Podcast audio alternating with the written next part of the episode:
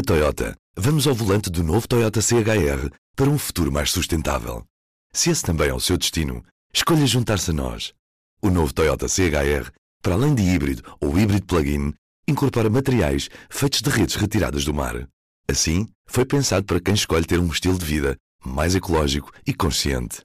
Cada escolha conta e escolher o novo Toyota CHR é ir mais além pelo planeta azul. Saiba mais em toyota.pt. Viva! Este é o P24. Hoje, extraordinariamente, publico um episódio ao feriado. É dia de Portugal, de Camões e das comunidades portuguesas. Um dia que celebra Portugal, os portugueses no mundo e a nossa língua. Viva, embaixador Luís Far Ramos, o presidente do Instituto Camões. É um prazer. Vamos começar já pela língua, claro, porque faz todo o sentido falar do papel da, da, nossa língua, da língua portuguesa no mundo, ainda por cima no ano em que passámos a comemorá-la também a nível internacional com o Dia Mundial da Língua Portuguesa. Queria começar por perguntar para onde é que caminha a nossa língua e que papel é que tem hoje no mundo?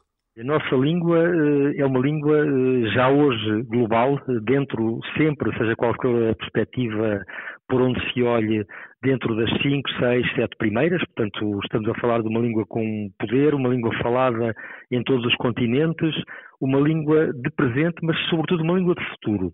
E é interessante assinalar que eh, no final do século, segundo estimativas das Nações Unidas, eh, serão mais de 500 milhões no fim do século. Estamos a falar aqui da população dos países de, da CPLP. Já são mais de 280 milhões atualmente, eh, serão mais de 500 milhões no fim do século. Bom, é claro que nem todos estes 280 eh, e tal milhões falam português, porque há países, como sabe, por exemplo, Moçambique, a Guiné-Bissau, têm uma percentagem de falantes de outras línguas, línguas locais. Mas, de qualquer maneira, a língua portuguesa está em franca expansão, tanto em termos do número de pessoas eh, dos países que a têm como língua oficial, como em termos daqueles que querem aprender um pouco por todo o mundo.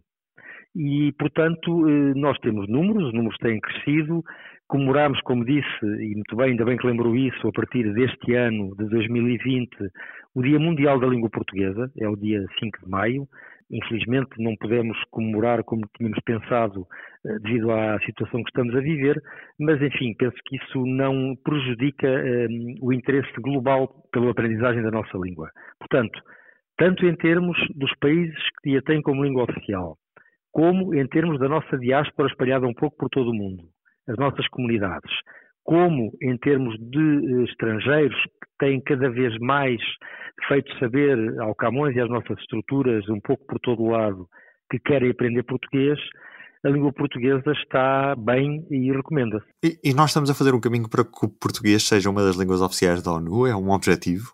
Uh, sim, esse é um objetivo. É um objetivo que eu uh, devo dizer que é partilhado por todos os países da CPLP.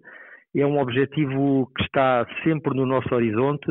Agora, não é fácil chegar lá, nem é de um dia para o outro. Nós temos aqui alguns sinais positivos. Este de a uh, Unesco ter decidido uh, dedicar o dia 5 de maio como Dia Mundial da Língua é um sinal importante, porque é a primeira língua não oficial das Nações Unidas que tem um Dia Mundial. Portanto, há seis línguas oficiais, mas o português, não sendo oficial, tem este Dia Mundial. Temos trabalhado também numa questão que é fundamental para que a língua portuguesa seja um dia a língua oficial das Nações Unidas, que é a formação de intérpretes e tradutores da língua portuguesa. Isso é uma área importante, temos trabalhado nela, ainda não chegámos lá, mas eu estou convencido que um dia hum, chegaremos. Portugal tem hoje várias pessoas em posições de destaque em organizações internacionais e também uma imagem externa valorizada podemos atribuir responsáveis por isto? Eu penso que hum, há a consciencialização de que a língua e a cultura constituem muito daquilo que se chama o soft power, ou o poder suave de Portugal no mundo. A nossa projeção internacional tem muito a ver também com esta área, com a área da projeção da língua e da cultura, e também tem a ver com a cooperação para o desenvolvimento. São estas as três áreas que o Camões eh, acompanha, não é? Promoção da língua e cultura e cooperação para o desenvolvimento. E estas três áreas estão eh, no centro da política externa de Portugal. Têm sido assumidas desta maneira eh, enfim, não, não, é de hoje, mas já há algum tempo, pela nossa rede diplomática e consular. Bom, e depois temos, convém nunca esquecer, temos um português ilustre como secretário-geral das Nações Unidas. E isso ajudará certamente bastante à, à promoção e à projeção da língua portuguesa uh, no mundo. Mas, enfim, já que estamos aqui também num contexto de, de celebrar Portugal, Camões e as comunidades portuguesas, gostava de falar em três ou quatro pontos nesta, nesta matéria que estão todos muito, muito ligados, não é? Bom, desde logo, eh, um dado interessante é que Camões, eh, Luís de Camões, ele próprio, foi um português que andou pelo mundo. Andou pelo mundo, como ele próprio escreveu, numa vida em pedaços repartida. Camões foi o primeiro poeta europeu com uma prolongada experiência direta de sociedades e culturas de outros países. A África Austral, a Índia, outras partes do Oriente. Portanto, Camões foi um dos mais ilustres, se não o mais ilustre, da diáspora portuguesa, que hoje se espalha um bocadinho, um bocadinho por todo o mundo. E é, como, como sabemos, um símbolo maior da identidade portuguesa. E não é por acaso que o Instituto Público que promove a língua e a cultura portuguesas no mundo tem o nome de Camões. Bom, agora, falando das comunidades, há uma relação fortíssima entre a promoção da língua e da cultura portuguesas no estrangeiro e as nossas comunidades. Em primeiro lugar, porque essas comunidades são receptoras do ensino do português como língua de herança, através da rede de docentes eh, oficial e apoiada que o Camões tem. É, aliás, uma obrigação do Estado português nós damos aulas, só para ter uma ideia, e dados relativos a 2019, a mais de 70 mil alunos, com mais de 900 professores, na rede oficial e apoiada do Camões. Mas essas comunidades são, sobretudo, e é isto que eu queria salientar, são, sobretudo, muito importantes para a promoção da nossa língua e da cultura nos países onde vivem. Porquê? Porque são um veículo transmissor muito poderoso para a percepção por parte do outro que nos contempla de que o português, um bocadinho aquilo que falávamos há bocado, não é? É o português como língua já hoje, mas também no futuro, uma língua global. E, portanto, todos contam neste espaço, desde as associações de portugueses mais tradicionais, que existem um pouco por todo o mundo, como aquelas, por exemplo, pós-graduados, que se formaram na Europa ou nos Estados Unidos, ehm, até aos diversos portugueses ilustres que se distinguiram nos negócios, nas artes ou no desporto, e, portanto, hum, há por todo o lado portugueses que fazem parte desta rede, que é uma rede particularmente valiosa, dentro da grande rede que é o do ensino do português e da, hum, e da promoção da cultura portuguesa no mundo. E acho que isto está tudo interligado e gostava de aproveitar para fazer, de facto, uma homenagem eh, a todas as nossas comunidades espalhadas um pouco por todo o mundo. E para onde é que passa agora o principal investimento na promoção da língua e cultura portuguesa no mundo? Há alguma geografia em específico? Bom, nós agora temos, eh, temos nos preocupado sobretudo com adaptar a nossa oferta aos tempos que estamos a viver. E aí o digital tem um, tem um papel importantíssimo. Na área da língua, estabelecemos um consórcio com cinco universidades portuguesas para um curso online de verão eh, de língua portuguesa como língua estrangeira.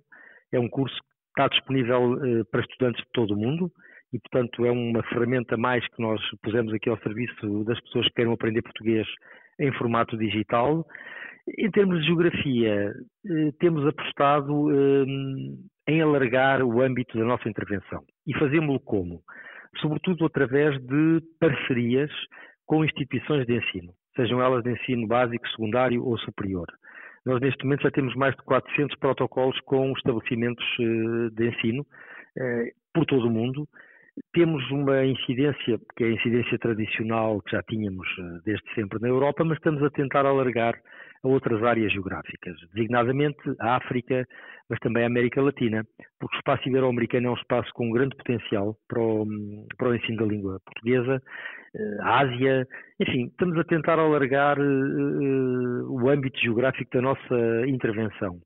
E o que eu gosto de constatar é que a nossa um, oferta tem que estar sempre a ser adaptada à procura, porque a procura cresce. Vou-lhe dar um exemplo. O Cazaquistão, eh, há pouco tempo, há poucos meses, estive no Cazaquistão, falei com várias universidades, há interesse pela aprendizagem do português. Arménia, uh, vários países africanos. Uh, são, são pedidos que nos chegam regularmente e aos quais nós tentamos acorrer. Ora, como, nosso, como a nossa disponibilidade financeira não é ilimitada, nós procuramos lançar mão de parcerias e protocolos com instituições locais que nos ajudam bastante. E outro exemplo, dentro da área da CPLP, temos uma parceria em curso com o Brasil para ensinar português na Escola das Nações Unidas em Nova Iorque. é outro exemplo de uma parceria bem sucedida que já está a funcionar há cerca de dois anos.